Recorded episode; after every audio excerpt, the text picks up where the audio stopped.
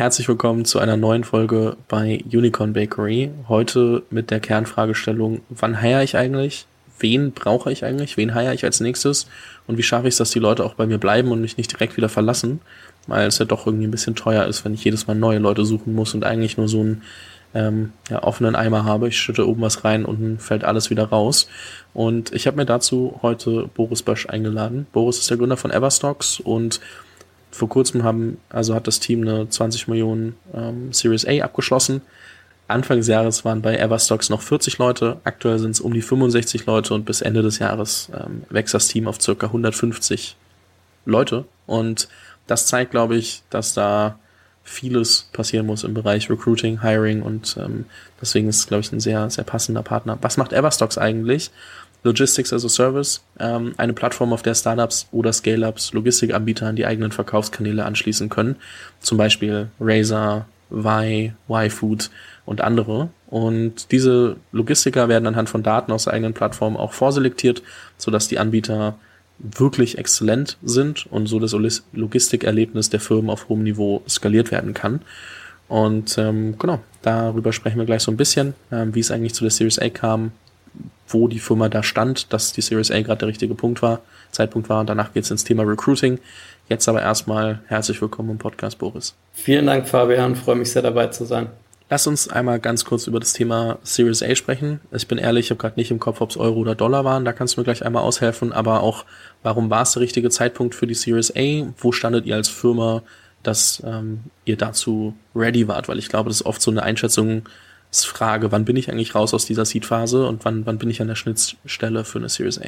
Ja, super gerne. Ähm, erstmal bezüglich der Fakten. Wir haben ja die Series A mit äh, Acton Capital, Global Founders Capital und äh, Capnemic gemacht. Äh, dementsprechend europäische Funds und dementsprechend auch 20 Millionen Euro in dem Fall und äh, nicht äh, für die Kommunikation auf Dollar aufgerundet. Ähm, super spannende Phase für uns gewesen. Ich glaube, das ist natürlich auch eine Frage, ähm, die, die wir uns vorher gestellt haben, wann sind wir bereit für eine Series A und wann äh, starten wir auch wirklich das Fundraising, weil das Investoreninteresse ähm, am Bereich E-Commerce, Logistik einfach riesig war, auch insbesondere während Covid-Zeiten, weil das Marktwachstum einfach da war, ähm, spannende Lösungen in dem Markt. Ähm, das heißt, haben, haben schon die ein oder anderen auch deutlich früher an unsere Tür geklopft und dann ist natürlich die Frage, wir brauchen eigentlich gerade kein kein Kapital, sind noch gut aus der Seed-Runde finanziert. Ähm, wenn aber die Opportunitäten da sind, dann denken wir natürlich auch drüber nach, ähm, ob, es, ob es dann Sinn macht, früher oder später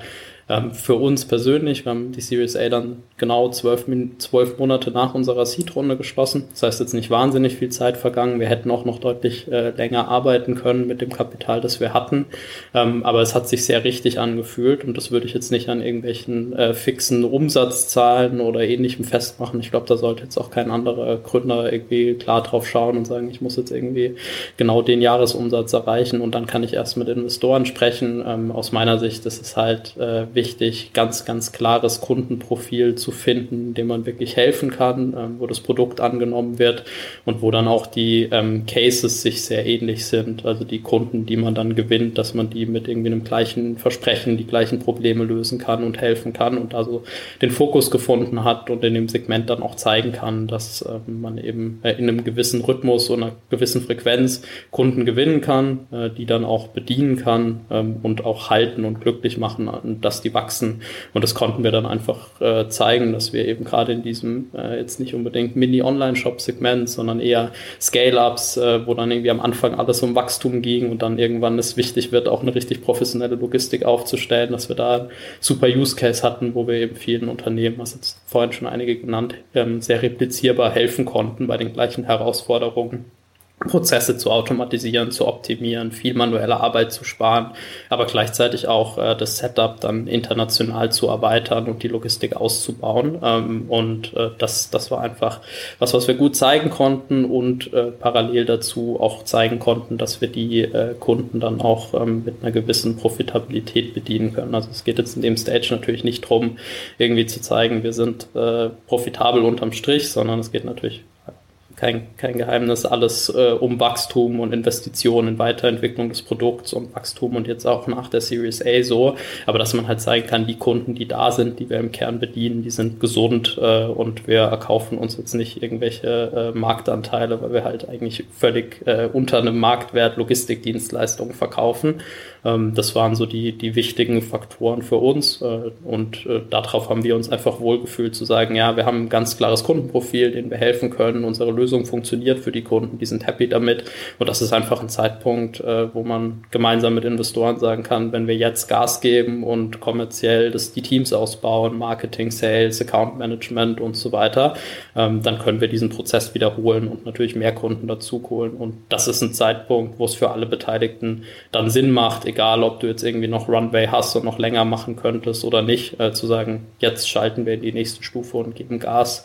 Ähm, für mich persönlich als Gründer, und das würde ich auch anderen weitergeben, kommt natürlich noch dazu, ich würde immer versuchen, ähm, jetzt nicht hektisch von Runde zu Runde zu stolpern, sondern die Zeit dazwischen auch zu nutzen, wirklich ein gesundes Business aufzubauen, Team aufzubauen und mit dem Kapital, das man hat, auch wirklich zu arbeiten, anstatt direkt wieder irgendwie in den nächsten Fundraise zu stolpern. Ist natürlich aber gleichzeitig auch eine schöne Position, ähm, noch mit viel Luft Investorengespräche zu führen und wenn einem die Terms dann am Ende nicht, nicht zusagen oder die Partner nicht zusagen, immer sagen zu können, ich, ich wiederhole die Gespräche lieber nochmal mit anderen von der Verhandlungsposition her, als dass man dann irgendwie sagt, ich habe nur noch äh, drei, vier Monate Luft und bin dann im Zweifelsfall in einer schlechteren Situation in diesem Gespräch. Also so eine, also Product Market Fit auf jeden Fall erstrebenswert, äh, so wie das, wie das klingt.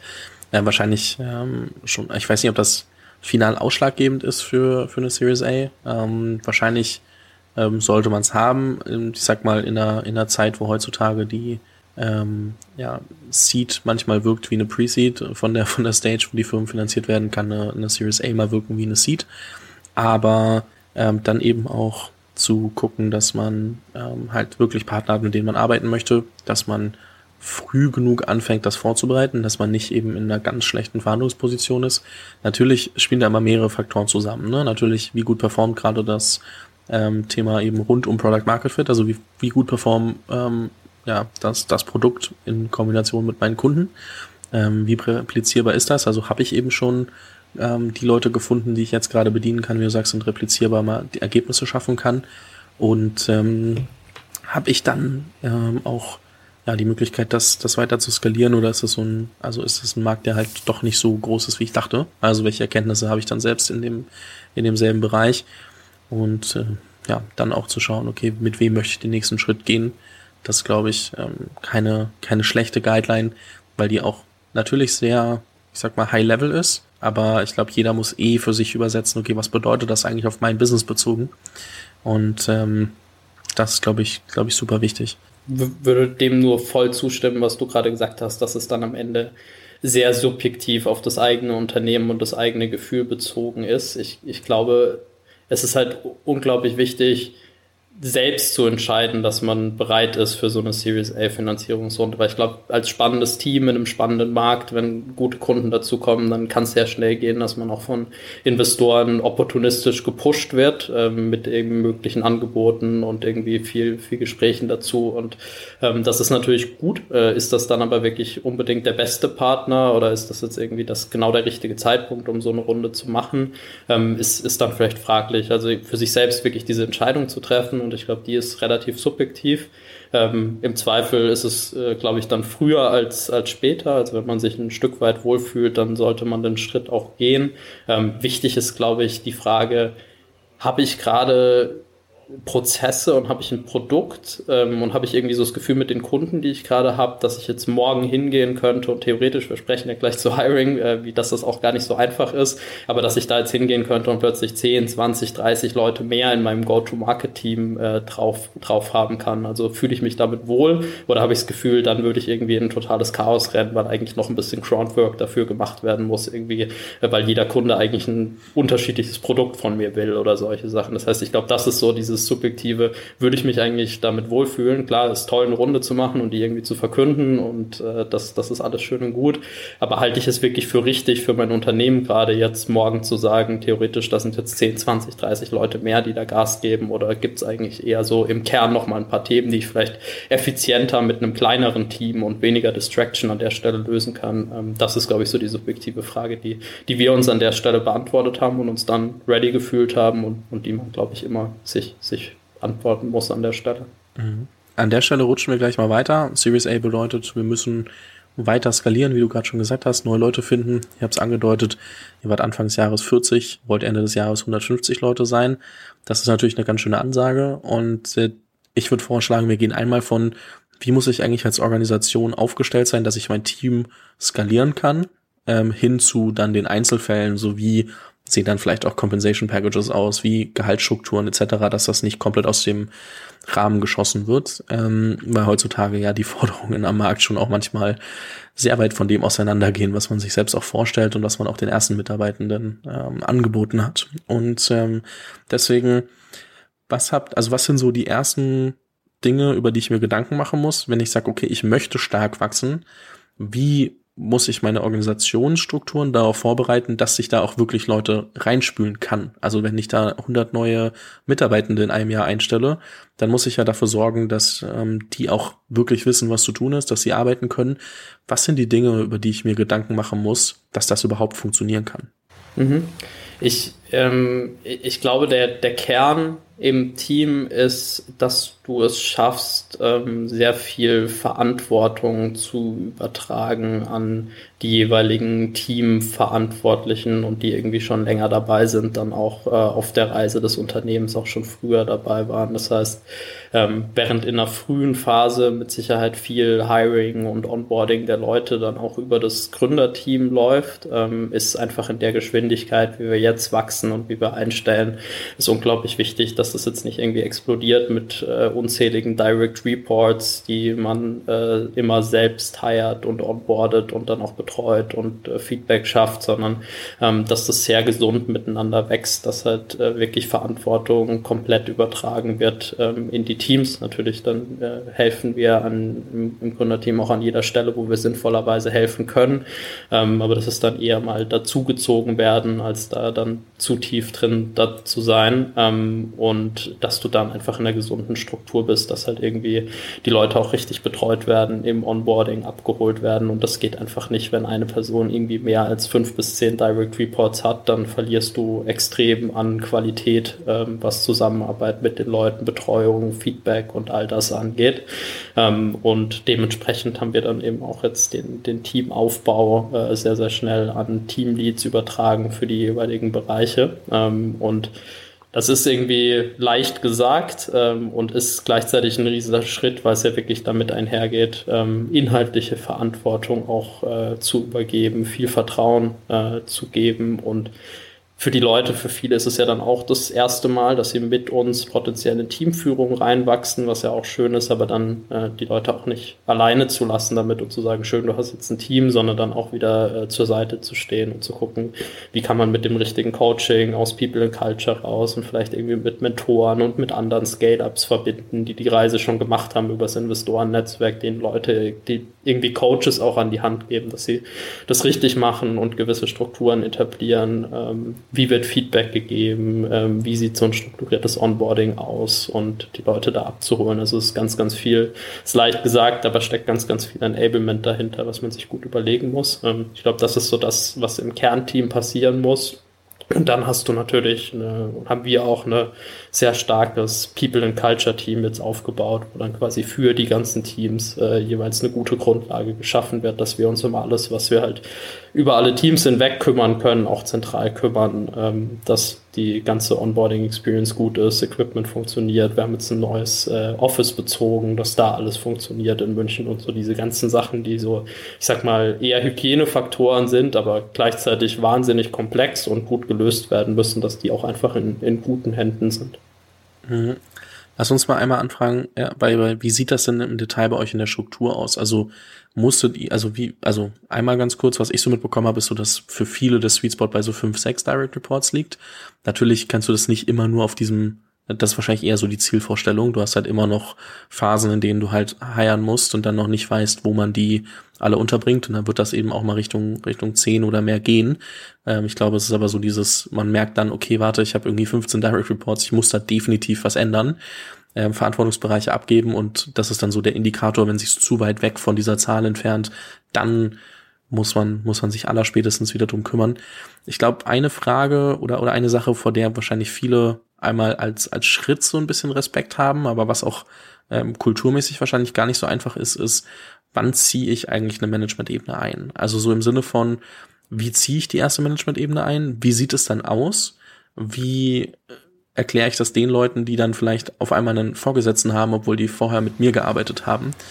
Und ähm, das ist, glaube ich, so ein, so ein richtig wichtiges Thema, was man da oft vergisst, was natürlich nicht allgemeingültig für immer beantwortet werden kann, glaube ich. Aber ähm, wie sah das bei euch aus und, und wie sieht eure Struktur eigentlich aus? Unterteilt ihr in Ebenen? Unterteilt ihr anders? Unterteilt ihr einfach in, in Teams und die haben dann wieder eine Verantwortung? Gib uns mal so ein bisschen, bisschen Gefühl für euer Orna Organigramm. Ja, kann ich, kann ich sehr gerne machen. Ähm, um deinen Punkt mit den Direct Reports nochmal aufzugreifen, äh, vorab, ich glaube auch, dass fünf bis sechs Direct Reports eine sehr gesunde Struktur sein kann.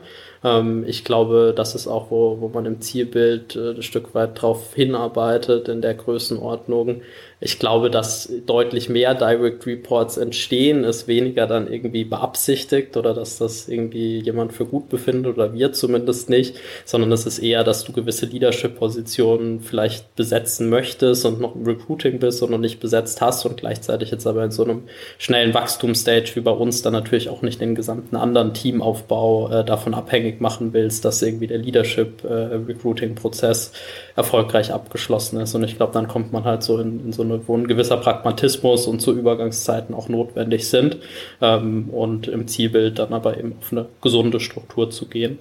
Wie wir es konkret gemacht haben, oder das war uns, uns auch ein Thema, ähm, was uns von Anfang an sehr wichtig war, ähm, haben wir auch, äh, glaube ich, viel davon profitiert, dass mein Mitgründer, der, der Felix, der bei uns äh, CTO ist, ähm, davor schon in Managementpositionen in großen Scale-Ups unterwegs war, ähm, zuletzt als CPO bei, bei Delivery Hero in Deutschland und da dann halt einfach, wir haben jetzt irgendwie sehr frühe Phase bis Series A, jetzt Post-Series A zusammen gemacht. Felix war dann aber auch schon im Stage, wo sozusagen das alles irgendwie drei, vier Jahre her war und dann man dann auch gesehen hat, was sind irgendwie die mittel- und langfristigen Folgen von Entscheidungen, die man im Stage trifft, wo wir, wo wir sind. Und deswegen war es für uns immer sehr wichtig, ähm, eine gute, gesunde Struktur über alle Teams hinweg zu haben. Also nicht zu sagen, jedes Team macht jetzt irgendwie so ein bisschen das eigene Ding ähm, und vergibt Verantwortlichkeiten und Titel und Strukturen, sondern dass wir von Anfang an gesagt haben, lasst uns versuchen, irgendwie einen gewissen Plan aufzusetzen, einen gewissen Karriereplan, äh, der möglichst einheitlich über die Teams hinweg ist und auch so eine gewisse Vergleichbarkeit gibt, äh, dass man irgendwie weiß, äh, wie viel Verantwortung trägt jetzt welche Person in welchem Department und wer ist potenziell mein Ansprechpartner für welche Themen,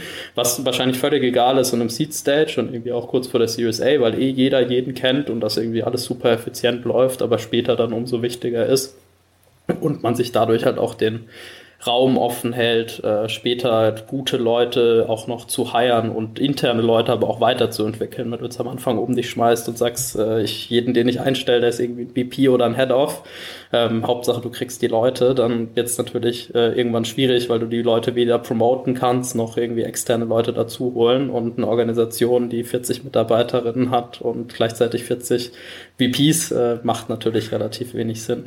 Ähm, das heißt, was, was wir gemacht haben, ist zu sagen, es gibt diese Stufen und diese Pläne und die müssen dann natürlich auch äh, natürlich wachsen. Das heißt, wenn Verantwortung dann wirklich kommt, ähm, dann wird man halt von einem ähm, Senior in der eigenen Rolle potenziell zu einem Teamlead, äh, potenziell zu einer Head-Off und potenziell, die Stufe haben wir jetzt noch nicht eingeführt, die wird dann wahrscheinlich irgendwie im Rahmen der Series B kommen, auch äh, zu einem äh, oder einer VP ähm, und das dann äh, aber nicht irgendwie nach Lust und Laune zu vergeben, sondern wirklich zu gucken, ist in dem jeweiligen Team schon die Verantwortlichkeit gegeben? Entsteht da gerade ein Team, das wirklich gemanagt oder geführt werden muss? Oder bin ich eigentlich gerade noch Individual Contributor und das Team entsteht dann irgendwie erst nach einer Series A? Was dabei halt unglaublich wichtig ist, ist alle mit auf diese Reise zu nehmen. Das heißt zu sagen, ähm, warum, wenn wir jetzt gerade im Recruiting sprechen, warum sprichst sprichst du jetzt gerade mit uns und wir sagen, ähm, so, wir, wir vergeben jetzt gerade keinen VP-Titel, weil wir glauben, dass es für das gesamte Team dann das Allerbeste, da gemeinsam rein zu wachsen und dann dich auch noch in einem Jahr promoten zu können, dann, wenn es auch wirklich was wert ist, versus ein anderes Startup, das vielleicht dann in dem Moment versucht, über den Titel des, äh, des Recruiting oder den Hire zu gewinnen, ähm, ist natürlich unglaublich wichtig, Leute mitzunehmen auf diese Reise und zu erklären, warum wir an der Stelle Dinge so tun, wie sie tun und was das mittellangfristig dann auch eher an positiven Perspektiven und Upside für die jeweiligen Leute bringt. Mhm. Ich glaube, man kann sich eine, noch Stunden über so Management-Ebenen und wann macht man was ganz genau mach, äh, unterhalten. Können wir auch gerne ähm, nochmal im Detail darauf eingehen. Ich würde jetzt einmal eben, wie wir, wie wir besprochen haben, von wie muss ich meine Organisation eigentlich aufstellen, bis hin zu wie sieht's dann im Detail aus äh, mit, mit Einzelmitarbeitern oder Mitarbeiterinnen, die ich einstelle. Und ähm, dann lieber nochmal anhand von Fragen in weiterführenden ähm, Gesprächen irgendwie nochmal auf konkrete Themen einzugehen und wird das als, als Übersicht nutzen. Deswegen auch, wenn jemand gerade zuhört und sich denkt, Fabian, das hättest du unbedingt fragen müssen, schreib mir gerne auf LinkedIn oder per E-Mail oder äh, fabian at unicornbakery.de oder per, wie gesagt, LinkedIn, Instagram, was immer ihr wollt, ähm, und nerv mich damit und, äh, und, und, und pink mich so lange, bis ich dazu was gemacht habe. Das ähm, ist vollkommen fair ähm, ist nur jetzt gerade, wie gesagt, äh, einmal so ein, so ein Durchlauf. Und ähm, gerade wenn man irgendwie 100 Leute einstellen möchte, dann reicht es ja nicht, wenn ich irgendwie 100 Bewerber oder Bewerberinnen habe. Das heißt, die Frage ist, wo komme ich überhaupt an all die guten Leute, die ich brauche? Vor allem, weil ich ja sehr konkrete Profile suche. Ähm, welche, welche Gedanken mache ich mir vorab zu einer Rolle und wo finde ich die dann auch? Mhm. Ja, sehr, sehr gute Frage, ähm, wo, äh, wo viel dahinter steckt. Ähm, ich glaube, was sehr wichtig ist, gerade wenn wir über diese Anzahl an Leuten sprechen, während in der frühen Phase sehr, sehr viel auch irgendwie über ähm, das eigene Netzwerk gehen kann und das Gründerteam gehen kann, ist natürlich, wenn es jetzt um 100 Leute geht, ähm, irgendwie das äh, eigene Netzwerk äh, sehr, sehr schnell erschöpft und wahrscheinlich dann auch nicht wirklich die allerbesten Leute, die passen. Das wäre dann schon großer Zufall, dass man die äh, dann an der Stelle schon kennt. Ähm, deswegen aus meiner Sicht ist es sehr, sehr wichtig, Leute ähm, für das Team zu gewinnen und aufzubauen im eigenen Team, die auch wiederum heiern können. Ähm, das heißt, dass, dass es äh, nicht nur dann am Ende über die Gründer geht und die Ausstrahlung der Gründer, sondern wirklich Leute in eine Position bringt, authentisch mit der gleichen Begeisterung für Everstocks, die da ist, ähm, Personen dafür begeistern zu können, in ihre jeweiligen Teams zu kommen. Ähm, das du dich quasi als Gründerteam natürlich ausgewählt um potenzielle Leadership Hires, die extern dazukommen, intensiv kümmerst, aber es ansonsten schaffst, ähm, auch da Verantwortung möglichst schnell in die Teams zu übertragen. Ähm, und das muss auch einhergehen mit natürlich einer super starken Employer Brand und People and Culture Organisation, ähm, wo man es schafft, gut zu kommunizieren, nach außen die eigenen Stellen gut zu verbreiten. Ähm, aber am Ende des Tages ist es das eine, dann in das Gespräch mit sehr guten Personen zu kommen, aber sehr gute Kandidatinnen und Kandidaten sprechen dann halt auch meistens nicht nur mit einem Unternehmen. Deswegen ist es wirklich der, der absolute Schlüssel, dass die Personen, mit, mit denen dann gesprochen wird, halt wirklich authentische Begeisterung und auch Vision von Everstocks mitbringen können und die Leute abholen, welche Reise wir hier eigentlich gerade gehen ähm, und, und was für ein Ort wir sind und wie wir zueinander passen. Ähm, ich glaube, wenn das irgendwie äh, immer den, den Gründern vorbehalten ist, das irgendwie machen zu wollen oder zu tun, dann verliert das, das funktioniert vielleicht in der frühen Phase, aber funktioniert, glaube ich, nicht nach einer Series A in dem Tempo, in dem wir wachsen wollen. Mhm. Das heißt, wir sprechen davon Teamleads, aber auch People and Culture und äh, davon zu, dafür zu befähigen, ähm, eben selbst auch Outreach und, und Hiring zu machen, oder? Also du hast wahrscheinlich den Mix, so People and Culture guckt irgendwie über alle Rollen hinweg und, und schaut, was kriegen wir rein und wo können wir trotzdem noch irgendwie Leute anhauen. Und die Teamleads schauen wahrscheinlich eben teamspezifisch. Aber das ist so das, was ich mir darunter vorstelle, unter die befähige ich, während ihr als Gründer dann natürlich auf die, auf die äh, Leadership-Position guckt, die ihr jetzt gerade braucht, um ähm, ja, die Leute an eurer Seite und die potenziell Direct Reports vielleicht auch eben nicht, je nachdem wie viele man hat, ähm, ja. haben wir ja schon drüber gesprochen, äh, dann eben noch, noch zu inkludieren und ähm, das ist so das, was ich mir darunter vorstelle. Ist es, ist es mhm. richtig zusammengefasst oder habe ich da auch eine, eine Position vergessen und quasi am Ende ist jeder im Hiring irgendwie mit drin, egal in welcher Rolle? Mhm. Ich, ich glaube, von der, von der grundsätzlichen Struktur hast du das gut zusammengefasst. Äh, gleichzeitig würde ich schon sagen, dass jeder im Hiring irgendwie drin ist. Das ist für mich auch so eine super spannende Beobachtung ähm, im Hiring von den Personen und Positionen, wo ich jetzt selbst auch viel in, äh, involviert war. Ähm, zum Beispiel für äh, Sales, Leadership. Äh, bei uns habe ich auch äh, eine sehr aktive Rolle gehabt und tatsächlich sehr, sehr viele Erstgespräche auch geführt, weil ähm, es natürlich äh, extrem zentrale Rolle ist und auch gleichzeitig eine sehr kompetitive Rolle, gute Leute zu kriegen, dass es einfach sehr wichtig war zu verstehen, äh, wer passt zu uns und was wollen die Personen auch irgendwie erreichen, die zu uns passen und wie können wir vielleicht dann auch Everstocks und unser Angebot und uns als Plattform äh, so, so darstellen und das Angebot so darstellen, dass wir da zusammenkommen. Das heißt, da war ich sehr viel involviert. Was für mich dann aber auch spannend ist in diesen Prozessen, ähm, was für eine Riesenrolle am Ende das, das Team aber spielt. Ähm, das heißt, wenn ich jetzt Gespräche oder ich glaube, dass ja für jeden, jeden Gründer ist natürlich toll, wenn man ein Gründer ist, der dann sehr, sehr gut äh, mit sehr, sehr viel Begeisterung die Vision des Unternehmens und wo wir hinwollen und wie groß die Möglichkeit ist für neue Leute, die dazukommen und wie toll wir sind. Aber das ist irgendwie, was man als Gründer erzählt ähm, und wie wichtig der Moment war, in dem dann potenzielle Kandidatinnen und Kandidaten das, das Team kennenlernen und mit dem Team sprechen. Und das war wirklich so, wo dann Personen zu mir auch zurückkommen und sagen, hey, ich habe heute mit dem Team gesprochen und das hat mich total begeistert. Ich habe irgendwie das Gefühl, alle ähm, haben eine große Motivation, alle sind irgendwie ähm, stolz, Teil von Everstocks und von dieser Reise zu sein. Und die Energie in jedem Meeting, egal mit wem ich gesprochen habe, ist irgendwie super. Und ich glaube, da kannst du jetzt als Gründer deinen Pitch gegenüber Kandidatinnen und Kandidaten irgendwie optimieren, ähm, wie du die begeisterst. Aber wenn du dann am Ende eine Organisation hast, ein Team aus, hast, die halt irgendwie diese Energie ausstrahlen, ist das viel, viel mehr wert. Das heißt, das ist was, was wir im Recruiting-Prozess natürlich jetzt nicht direkt am Anfang, aber später immer machen, ähm, dass wir egal welche Rolle auch immer noch so ein Team-Meeting aufsetzen, wo man einfach auch mit zwei, drei Personen spricht, die vielleicht noch nicht mal irgendwie direkte Reports oder direkte Vorgesetzte wären, sondern halt irgendwie auch aus anderen Teams, ähm, um so ein Gespür dafür zu bekommen, wie tickt eigentlich Everstocks, was haben wir für einen Spirit, mit was für Menschen werde ich, werde ich arbeiten.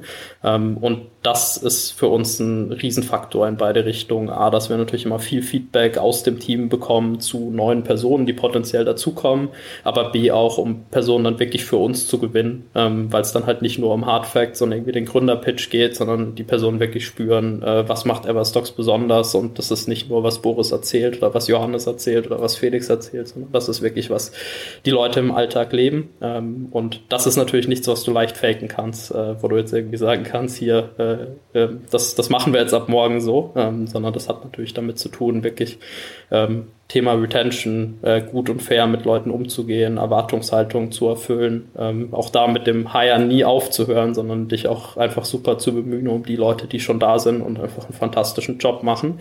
Und das kriegst du dann halt auch wieder gespiegelt im Recruiting, was, was dir super hilft. Mhm. Das ist ja immer noch so, dass wenn ich die Leute mal in meinem Funnel habe, dann kommt es darauf an. Aber heutzutage ist ja schon das Problem, wo kriege ich überhaupt also die Leute her? Also mhm. wahrscheinlich, also was ich so mitbekomme bei anderen Startups ist, äh, sind, sind Job-Ads jetzt nicht mehr so das, was, was ganz vorne steht. So, das eine ist wahrscheinlich ähm, Empfehlungen über Mitarbeiter und Mitarbeiterinnen, die schon da sind. Mhm. Das andere ist irgendwie Active Sourcing, wo ich sage, hey, das sind Leute, die könnten in unser Profil passen. Das ist wahrscheinlich das, was, was äh, People and Culture Team oder auch, auch dann die, die Teamleads wahrscheinlich relativ aktiv äh, machen. Und ähm, gibt es noch andere Kanäle, die für euch besonders gut funktionieren, um, um Kandidatinnen zu gewinnen? Mhm. Ähm, also bei den Kanälen haben wir jetzt auch kein, kein Rad neu erfunden, glaube ich. Ähm, würde zustimmen, dass jetzt so klassische Job-Ads äh, nicht unbedingt erfolgs- oder super erfolgsversprechend sind. Wir machen das schon auch, um den Kanal nicht zu verpassen, aber ist jetzt nicht der Riesenhebel, ähm, wir machen natürlich viel äh, direkt auch für Keystellen über LinkedIn und Co. Ähm, ist jetzt aber, glaube ich, auch kein, kein Geheimnis, wo wir die einzigen sind, die das machen. Ähm, ich glaube, das kann man auch auf verschiedene Arten und Weisen machen, aber vom, vom Kanal her ähm, grundsätzlich bespielen wir auch Social Channel. Ich glaube, da hat haben auch, ist jetzt auch kein äh, nichts komplett Neues, aber da haben auch viele Unternehmen gute Erfahrungen damit gemacht, hat auch ähm, über irgendwie kurze Facebook Employer Branding Videos oder sonstige Sachen zu gehen ähm, und äh, solche Kanäle nicht zu ver vernachlässigen. Das heißt, ich glaube, funktional bespielen wir da so alles, was, was man bespielen kann, aber da habe ich jetzt auch nicht irgendwie den, den einen Joker, den sonst keiner kennt. Aus meiner Sicht ist es halt sehr wichtig, ähm, das gut und kreativ auszuführen ähm, und irgendwie auch ein Stück weit besonders und authentisch fürs eigene Unternehmen zu machen. Ich kann dir ein, zwei Beispiele nennen. Ähm, wenn wir jetzt zum Beispiel Active Sourcing machen, zumindest ich äh, habe zu meinen BCG-Beratungszeiten auch irgendwie x äh, Recruiter und Unternehmen, die mich halt anschreiben, jetzt weniger, weil ich glaube, die Wahrscheinlichkeit, dass ich gerade von Everstocks abzuwerben bin, ist sehr gering, aber ähm, das ist dann halt schon viel, wo du einfach irgendwie zugespammt wirst mit den Vorteilen des Unternehmens und wie toll das Unternehmen ist ähm, und all das, ähm, wo ich mich so frage, okay, in, in Sales ähm, ist mittlerweile immer Customer First und erstmal den Kunden verstehen und wo der Kunde Pain hat und erstmal irgendwie viele Fragen stellen und dann mir irgendwie reflektiert zu überlegen, wie passt meine Lösung da drauf. Und bei Recruiting habe ich oft das Gefühl, man wird einfach mit, wie toll ist das Unternehmen und wir haben gerade 100 Millionen gesammelt und irgendwie du kriegst äh, frisches Obst im Büro und irgendwie du wirst mit Benefits zugeschmissen. Ähm, anstatt dass du halt auch da sagst, hey, ähm, ich finde dein Profil super spannend, ich würde dich einfach gern mal kennenlernen, ähm, würde hören, irgendwie, was deine Ziele für die nächsten Jahre sind und vielleicht irgendwie kann, kann Everstocks ja dazu passen ähm, und den Spieß so ein bisschen umzudrehen und einfach zu sagen, hey, ähm, spannende Leute, Netzwerk erweitern kann nie schaden und lass uns einfach mal sprechen und vielleicht hörst du dann irgendwie Sachen raus, die einfach sehr, sehr gut zu Everstocks passen ähm, und zu dem, was wir gerade bieten und die Herausforderungen, dass du dann sehr zielgerichtet den Leuten auch eine Perspektive zeigen kannst. Ähm, das ist was, was aus meiner Sicht sehr, sehr gut funktioniert hat in, in vielen Recruiting-Themen, anstatt die Leute einfach irgendwie zuzuspammen ähm, mit, wie toll das Unternehmen doch ist. Ähm, anderes Beispiel wäre, dass wir viel über ähm, viel kreative Sachen dann auch gemacht haben im Recruiting, einfach um ein bisschen hervorzustechen. Wir hatten mal so eine Fotokampagne über LinkedIn, wo Mitarbeiterinnen und Mitarbeiter von uns aus dem Team ähm, einfach äh, mit so äh, Schildern, Pappschildern, wir haben das Dude vs. Sign Campaign genannt, ähm, unterwegs waren an coolen Orten in München oder auch international im Urlaub und halt so ein, zwei Everstock-Slogans hochgehalten haben mit äh, Join Our Team Hashtag und was das Ganze halt einfach nochmal ein bisschen persönlicher gemacht hat. Auch da haben wir gute Resonanzen und Feedback drauf zu bekommen. Das heißt, es sind nicht unbedingt die Kanäle, die wir jetzt da revolutionieren. Ähm, es ist eher die Art und Weise und der Inhalt, äh, wie du ähm, dich auch äh, abgrenzen kannst und anders sein kannst als andere Unternehmen, die diese Kanäle nutzen. Ja, das ist, glaube ich, super wichtig. Ne? Also so zu überlegen, was passt zu unserer Brand, wie können wir das, ähm, wie können wir das irgendwie ja, kreativ, neuartig irgendwie trotzdem denken und, und versuchen nicht einfach nur nachzumachen, was bei anderen geklappt hat, sondern eben auch mal, ähm, ich sag mal, Trends aus anderen Bereichen abzuschauen, aber dann eben auf zum Beispiel Recruiting ähm, und, und äh, Employer Brand übertragen und sich vielleicht selbst nicht immer zu ernst nehmen. Das ist, glaube ich, auch äh, ganz hilfreich. Ja. Und nicht irgendwie versuchen, dieses super cleane und perfekte Bild nach außen zu zeigen, sondern halt zu zeigen, hey, wir sind halt keine Ahnung, äh, ob wir jetzt fünf Leute oder 25 Leute sind, aber man kann das relativ offen spielen. Man muss jetzt nicht so tun, als wäre man schon das Startup mit tausend Leuten und mega Strukturen, sondern man muss halt einfach, glaube ich, um die Erwartungshaltung auch, auch sauber zu setzen, da relativ offen sein. Dann auch einfach zeigen, okay, wo will man hingehen und ähm, das, was du vorhin gesagt hast, so also wirklich auch nicht nur der Gründerpitch, aber auch äh, zu zeigen, wo ist der Nordstern eigentlich, dann mhm. zu zeigen, mit wem geht man da bereits hin in diese Richtung und äh, dann zu gucken, ob diese Person sich vorstellen kann, mit dem Team zu arbeiten und das Team sich vorstellen kann, mit der Person zu arbeiten. Und dann ähm, ist das zumindest schon ein, ein großer Teil des Prozesses, ähm, mhm. der ganz, ganz viele kleine To-Dos und Prozesse mit sich bringt, keine Frage. Ähm, also da ist ja schon noch, also es ist ja schon, schon ein Prozess, der auch ein bisschen, bisschen Zeit dauert. Ähm, und dann gibt's natürlich noch die Frage mit, okay, ähm, wie mache ich das dann mit, mit äh, Compensation Package? Also was zahle ich den Leuten eigentlich? Wie, wie viele Shares kriegen die? Kriegen die überhaupt Shares? Kriegen die ESOPs? Kriegen die VSOPs? Das ist meistens relativ schnell mit VSOPs beantwortet, also virtuellen Share-Optionen und nicht ähm, Employer ähm, Share Options, wenn ich das äh, richtig, richtig im Kopf habe, wie man es übersetzt, ähm, weil es einfach dann einfacher aufzusetzen ist und auch für die Mitarbeitenden ähm, einfacher ist, weil es sonst direkt versteuert werden muss, etc. Aber so, wie mache ich das dann eigentlich, dass es eben, wie wir ganz am Anfang, glaube ich, schon kurz gesagt haben, nicht meine komplette Gehaltsstruktur zerschießt? Weil ich habe halt Leute anfangs geheiert und ähm, die haben vielleicht einen Tick mehr Equity bekommen oder auch nicht. Aber definitiv ähm, muss ich, muss, zieht man beim Gehalt ähm, gerade in, der, in einem Senior-Bereich andere Leute an. Das bedeutet aber ja nicht, dass ähm, die, also dass, dass die anderen irgendwie bestraft werden sollten, weil sie früh dabei waren.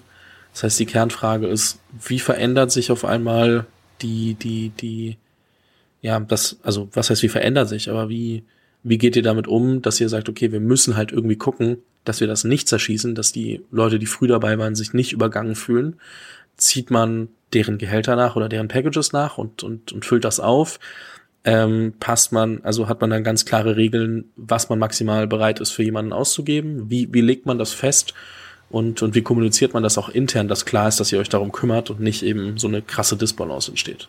Sehr, sehr wichtiger Punkt, ähm, um die einfache Frage zu beantworten. Auch wir haben ein VSOP-Programm. Ähm, bin äh, ein sehr großer, überzeugter Fan von Mitarbeiterbeteiligungsprogrammen ähm, und das auch zu tun und das auch intensiv zu tun, weil es einfach den ganzen Spirit äh, von, von dem, was wir verkörpert, verkörpern und die Reise, die wir gehen, sehr gut widerspiegelt, was ich finde, man in reinen Gehaltspaketen oder Bonusstrukturen nie abbilden könnte. Ähm, deswegen bin ich ein sehr großer Fan davon und das transparent zu machen, wie du das dann technisch umsetzt.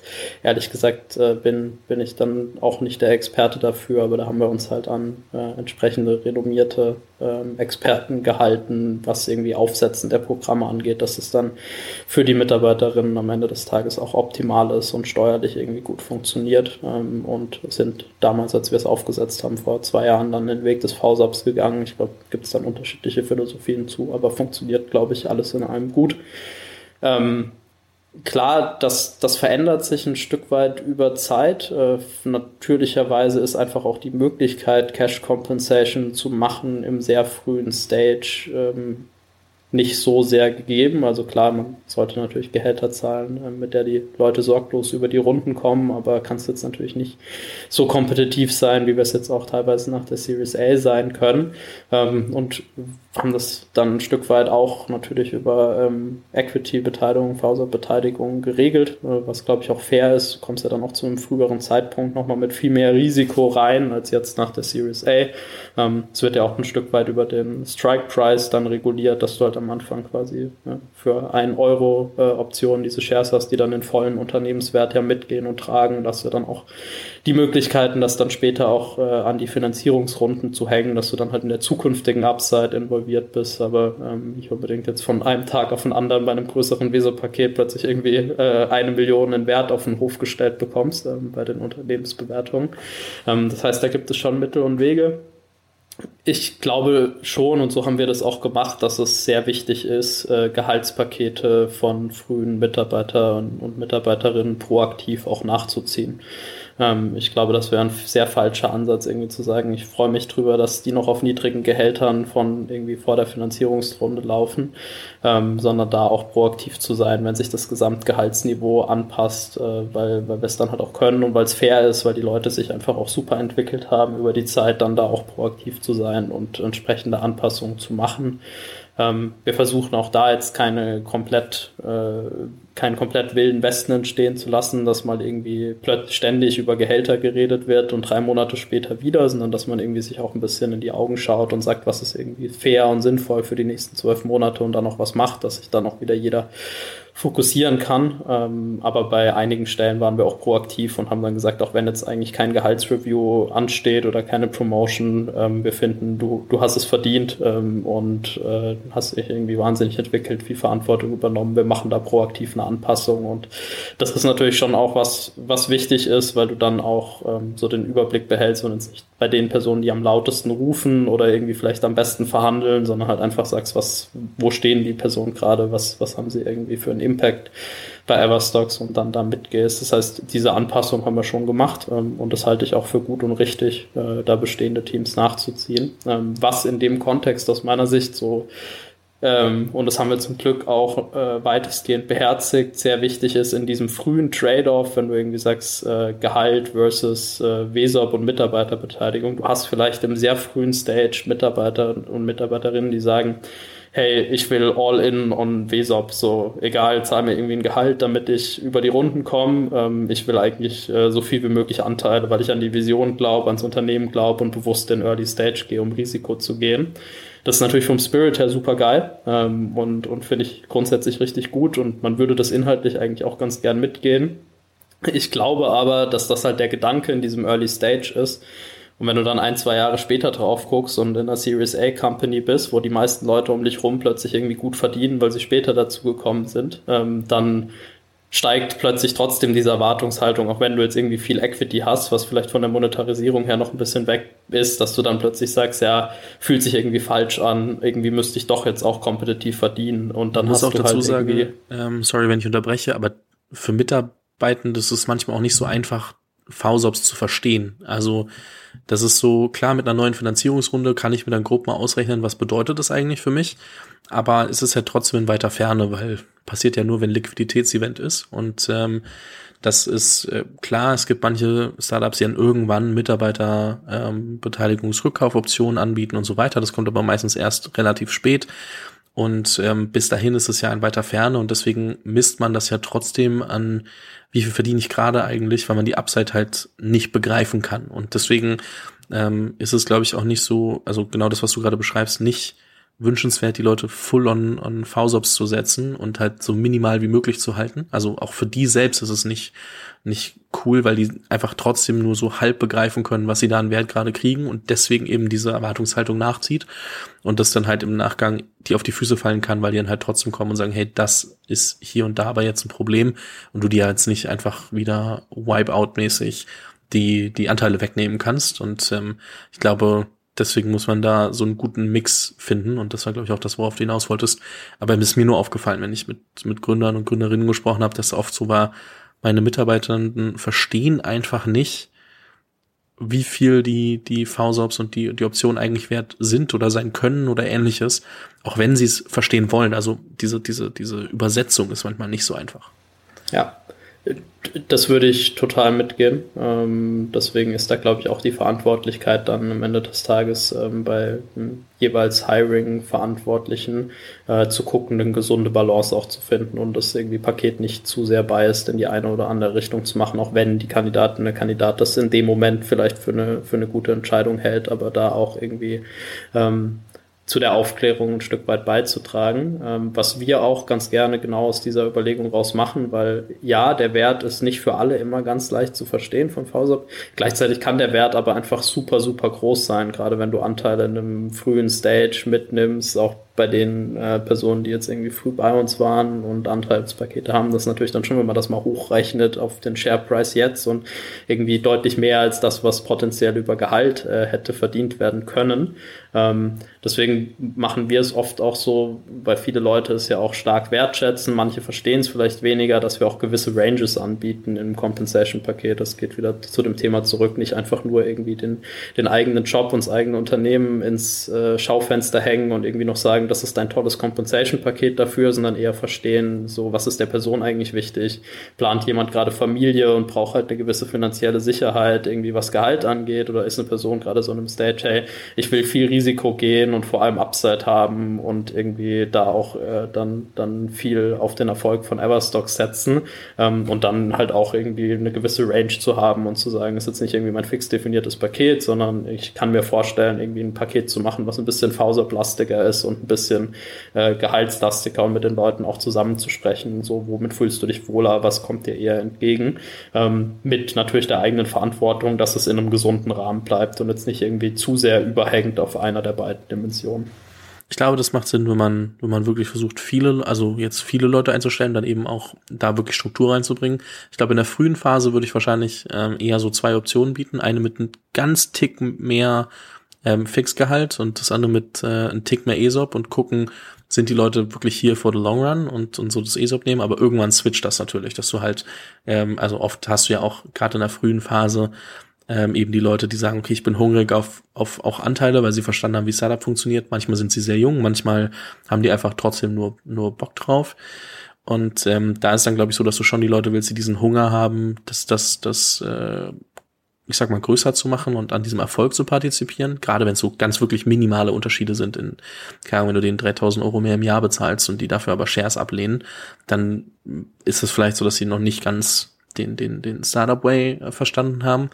Und äh, das habe ich zum Beispiel auch gesehen, was funktioniert. Ich glaube, irgendwann kippt das und äh, dann es sind gerade diese, diese Ranges richtig, so auch zu gucken, okay, wie incentiviere ich denn die Person richtig? Also die Person ist eben ähm, nur weil das für die einen die richtige Option ist, die über, über VSOPs zu incentivieren, heißt das nicht, dass das für die andere Person genauso ist. Ich glaube, wenn jemand sagt, ich will, also die Frage ist natürlich auch, gibt man jedem VSOPs so? Irgendwann weiß ich nicht, wie ihr das handhabt. Also viele machen es irgendwann nicht mehr. Ähm, dann gibt es manche, die sagen, ich führe irgendwann ein, einfach doch jetzt allen äh, was zu geben, weil ich habe es früher nicht gemacht. Und ich weiß nicht, das ist so ein, so ein Grau, ich weiß nicht, ob es da Schwarz-Weiß-Denken geben sollte, aber wie macht ihr das denn? Ähm, gebt ihr jedem äh, Anteile an der Firma? Also einfach nur, um da mal ein Beispiel für zu kriegen. Mhm. Also wir haben kein standardisiertes Programm, äh, dass, dass wir immer äh, jeder Person Anteile an der Firma geben. Ähm, wir sind aber doch einigermaßen breit aufgestellt. Ähm, wir knüpfen es aber ganz gerne ähm, zumindest bei, also bei erfahrenen Positionen, Leadership-Positionen, Senior Hires, ähm, ist durch die Bank weg auch WESOP äh, dann im Paket. Ähm, bei Junior-Positionen knüpfen wir es eigentlich ganz gerne in eine gewisse Zugehörigkeit auch, weil es einfach am Anfang sehr schwer einzuschätzen ist, noch schnell ähm, zu großer Komplexität führt, wenn du halt irgendwie dann ganz viel VSOP ausgegeben hast in sehr kleinen Mengen und viele Leute davon vielleicht gar nicht mehr beim Unternehmen sind und solche Sachen, ähm, dass wir sagen, wir sind dafür offen für, gerade dann in Promotions, wenn die Leute äh, irgendwie zwölf Monate dabei sind und sagen, hey, in der nächsten Promotion will ich vielleicht nicht äh, irgendwie vor allem auf Cash pushen, sondern lieber irgendwie ein paar Anteile auch noch mitnehmen, dann äh, finden wir das immer eine gute Option. Aber bei Junior-Positionen binden wir es ganz gerne an eine gewisse Zugehörigkeit zum Unternehmen, um jetzt nicht einfach ein komplettes Chaos zu schaffen. Mhm. Habt ihr für euch eigentlich, also ich weiß, das kommt meistens auch relativ später, ich weiß nicht, ab wann man anfängt, sich darüber Gedanken zu machen, so eine Range, jemand auf Junior-Level kriegt zwischen X und Y Euro, jemand auf, auf Senior-Level kriegt zwischen, keine Ahnung, Y und Z Euro. Habt ihr so für euch Ranges festgelegt oder guckt ihr euch das äh, dann individuell an, eben auch wie ihr die Pakete gestaltet? Ähm, wir haben Ranges, ja, äh, dann natürlich nicht jetzt irgendwie unternehmenseinheitlich, sondern äh, dann je nach Team. Mhm. Äh, natürlich irgendwie der äh, Dicken teurer ist als vielleicht andere Funktionen im, im Junior, aber nach Team haben wir gewisse Bänder definiert. Ähm, einfach um auch eine gewisse Fairness äh, im, im, Team und über die Teams hinweg äh, sicherzustellen. Das haben wir schon gemacht die sind natürlich nicht fix, äh, sondern wir sind ständig dabei, da auch den Markt zu beobachten, uns Feedback einzuholen, äh, haben auch an so ein, zwei Salary äh, Reports Munich für Scale-Ups teilgenommen, wo wir sozusagen so grob unsere Ranges reingeben und dann aber auch eine Market Study zurückbekommen, so wo der Durchschnitt liegt. Und das heißt, wir sind da schon immer am gucken, dass wir ähm, jetzt nicht einfach sagen, das sind unsere fixen Bänder und das machen wir so, sondern dass wir einfach kompetitiv und fair bezahlen. Wir wollen Kandidatinnen und Kandidaten nicht über irgendwie, wir zahlen nochmal 2000 Euro mehr Gewinn, ähm, aber wir wollen einfach fair und kompetitiv bezahlen ähm, und dann darüber zusammenkommen und gewinnen, weil wir einfach am besten zusammenpassen von allen Möglichkeiten. Aber deswegen haben wir diese Bänder, aber beobachten das auch ständig und benchmarken das, dass es einfach fair und sinnvoll für alle ist. Mhm. Eine Kernfrage, die man, die ich vielleicht sogar hätte früher anstellen können, ist natürlich überhaupt die Frage, wann heiere ich eigentlich jemanden und wann entwickle ich jemanden? Also so wirklich dieses, ähm, ich habe jemanden in der Firma, der könnte in diese Position reinwachsen. Natürlich fehlen mir manchmal Zeit im Startup, also ich muss ja gucken, dass ich möglichst mhm. schnell vorankomme. Wie treffe ich die Entscheidung, ähm, dass ich, also weil ich will ja auch, dass die Leute bleiben, dafür muss ich sie auch entwickeln. Manchmal ja. ist das aber ein Trade-off. So, wie geht ihr da vor, um zu, für die Rolle zu entscheiden, heiere ich jemanden, entwickle ich jemanden, ähm, und äh, vielleicht ist es auch ein Mix aus beiden und man sagt, okay, man kann jemanden parallel eben äh, entwickeln und also ich, ich weiß es nicht, aber es ist so eine Kernfrage, die man sich, glaube ich, oft stellen muss, weil man ja irgendwie zwischen Speed und, und die Leute entwickeln, es muss halt irgendwie zusammenpassen. Ähm, wie geht ihr davor? Ja, ähm, ich würde tatsächlich gerne mit sowohl als auch antworten ähm, und das auch mit relativ viel Überzeugung an der Stelle. Ähm, weil das die entscheidende Frage ist. Äh, ist es der richtige Schritt in der Entwicklung ähm, für eine Person, dann irgendwie diese Verantwortung zu übernehmen? Ähm, und wenn sowohl die Person äh, als auch wir als dann äh, Gründerteam oder dann die Vorgesetzten ähm, die, das gleiche Gefühl haben, dass es der richtige Schritt in der Entwicklung ist ähm, und es ein erfolgreicher Schritt wird, dann äh, zu 100 Prozent natürlich die Überzeugung, gerne äh, intern zu entwickeln ähm, und Leute dann entsprechend, das, das haben wir auch an, in sehr, sehr vielen Teams und Positionen gemacht, dass ähm, die, die äh, klar in einem kleinen Team individuell verantwortlich waren für das, was sie gemacht haben, jetzt dann in Teamlead-Rollen gegangen sind, in Head-of-Rollen gegangen sind und jetzt halt an Teamverantwortung übernehmen und aufbauen macht unglaublich viel Sinn. Ähm, ich glaube manchmal, dass äh, die Entwicklung aber noch besser ist äh, für die Personen, die da sind, wenn auch noch externe Expertise dazu kommt an der einen oder anderen Stelle. Und dann geht es tatsächlich Hand in Hand, wenn du halt einfach sagst, ich sehe unglaublich viel Potenzial in, in Personen, aber die sind ja dann oft auch, auch noch jung. Ich meine, wir sind jetzt auch äh, logischerweise nicht alt, aber wir reden ja irgendwie über Leute, sind Ende 20, Anfang 30. Ähm, wie viel da an Karriere und Entwicklung noch vor uns allen ist ähm, und in diesen Jahren jetzt auch nochmal irgendwie teilweise ein, zwei Jahre eng mit einer Person zu arbeiten, die woanders schon Expertise gesammelt hat oder Erfahrungen gesammelt hat und reinkommt, ähm, kann unfassbar wertvoll sein, auch dann für die individuellen Leute. Und wir reden ja jetzt auch in so einem super schnell wachsenden Scale-Up wie bei uns nach einer Series A nicht drüber, dass es jetzt irgendwie eine Teamlead oder eine Head-Off-Stelle gerade gibt. Und wenn die besetzt ist, dann ist irgendwie der Deckel auf der, der Karriere, sondern wir wollen ja so schnell wachsen, dass du dann sehr, sehr schnell irgendwelche Country Heads hast und weitere Teamleads für verschiedene Kundensegmente und so weiter und so fort. Das heißt, das ist ja, die Möglichkeiten sind ja riesig, die die nächsten ein, zwei, drei Jahre entstehen. Nur wenn man jetzt jemanden kurzfristig nicht direkt promotet, ähm, ist ja trotzdem die Möglichkeit in den nächsten 12 bis 24 Monaten irgendwo reinzuwachsen extrem groß. Und ich glaube sogar noch größer, ähm, wenn man da dann an der einen oder anderen Stelle nochmal eine Person drüber hat, äh, zu der man aufgucken kann und wo man nochmal richtig viel lernen kann, weil die vielleicht was ähnliches schon mal gemacht hat. Ähm, und danach gehen wir eigentlich vor, dass wir halt, wir nehmen auf die Reise dann nochmal die Teams mit und sprechen, äh, wofür fühlst du dich bereit? Ähm, sehen wir dich irgendwie auch schon dafür bereit? Ähm, und da irgendwie in den gemeinsamen Austausch zu gehen und dann sehr transparent zu sein an den Stellen, wo wir sagen, hey, wir glauben, es tut uns allen gut, wenn wir da nochmal externe Expertise und Impulse reinholen, weil wir da alle von lernen können und uns doch mal schneller entwickeln. Das heißt, ich würde immer sagen, ähm, wenn möglich, äh, sehr, sehr gerne intern. Ähm, ist natürlich irgendwie der, der Spirit und der Anspruch und entwickeln.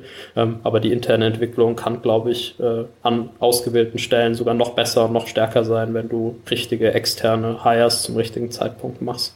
Das heißt also Talenten einmal Perspektive zeigen. So nur weil wir jetzt jemanden reinholen, heißt es nicht, dass du nicht wachs weiter bei uns wachsen kannst und auch ähm, jemanden reinholen, der in der Lage ist, zu coachen, zu mentoren und die Person halt extrem weiterzuentwickeln und eben auch zu zeigen, okay, wie, was man eigentlich noch alles dazulernen kann, weil natürlich, wenn ich gerade in der, wenn ich gerade die Person bin in der Firma, die in diesem Bereich ist und ich denke, ja, ich könnte ja die Head-Off oder was auch immer Stelle kriegen, dann denke ich ja, dass ich äh, schon, also ich weiß, ich muss was dazulernen, aber ich kann mir manchmal nicht vorstellen, was der Unterschied ist zu jemandem, der zehn Jahre Expertise hat in dem Bereich und ähm, dementsprechend auch zu zeigen, okay, ähm, mit einem guten Hire, so das ist das, was du alles jetzt, ähm, ich sag mal, sehr konsequent in ein, zwei Jahren lernen kannst, weil die Person dir das rüberbringt.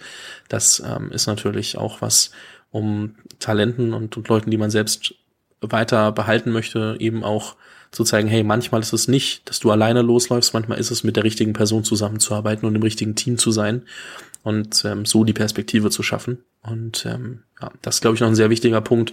Vielleicht werde ich den auch nach vorne schneiden, weil ich den äh, sehr, sehr wichtig finde, bevor man überhaupt ins Detail geht, wen heiere ich eigentlich, sondern wirklich so, wann heiere ich und wann nicht und wann entwickle ich und wie entwickle ich eigentlich. Sehe seh ich genauso, finde ich sehr spannend. Mit dem einen Disclaimer, den ich äh, natürlich gerne dazu machen würde für, für andere Gründer. Mit dieser Kommunikation schafft man natürlich auch eine sehr hohe Erwartungshaltung an den externen Hire, den man potenziell machen wird.